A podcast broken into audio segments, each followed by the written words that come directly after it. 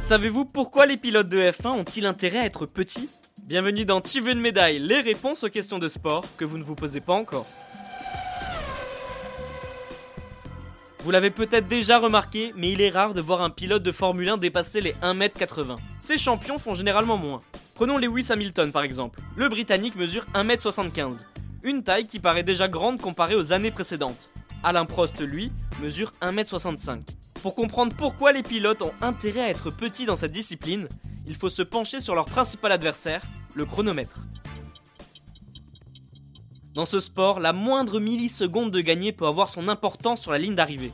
Et comme vous l'avez sûrement deviné, le poids joue un rôle important là-dedans. Plus une voiture est lourde, moins elle va vite. L'objectif est de prendre les matériaux les plus légers pour construire sa monoplace.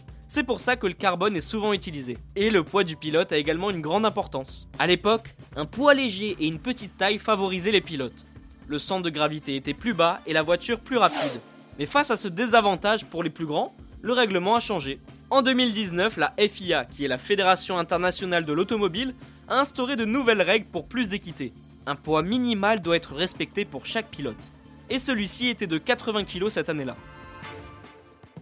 Alors oui, cela peut paraître juste pour les grands pilotes, mais comment vont faire ceux qui possèdent un plus petit gabarit? Ne vous inquiétez pas, la FIA a pensé à tout. Prenons l'exemple de Yuki Tsunoda. Le pilote japonais mesure 1m59.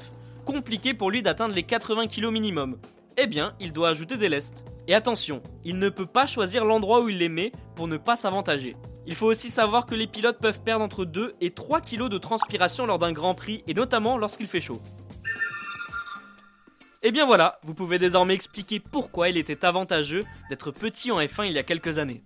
Vous pouvez écouter ce podcast et nous retrouver sur Apple Podcast, Spotify, Deezer, Castbox et toutes les autres plateformes. N'hésitez pas à partager, noter ou laisser en commentaire une question J'essaierai d'y répondre dans un prochain épisode. Je vous retrouve rapidement pour une prochaine question de sport dans Tu veux une médaille. A très vite.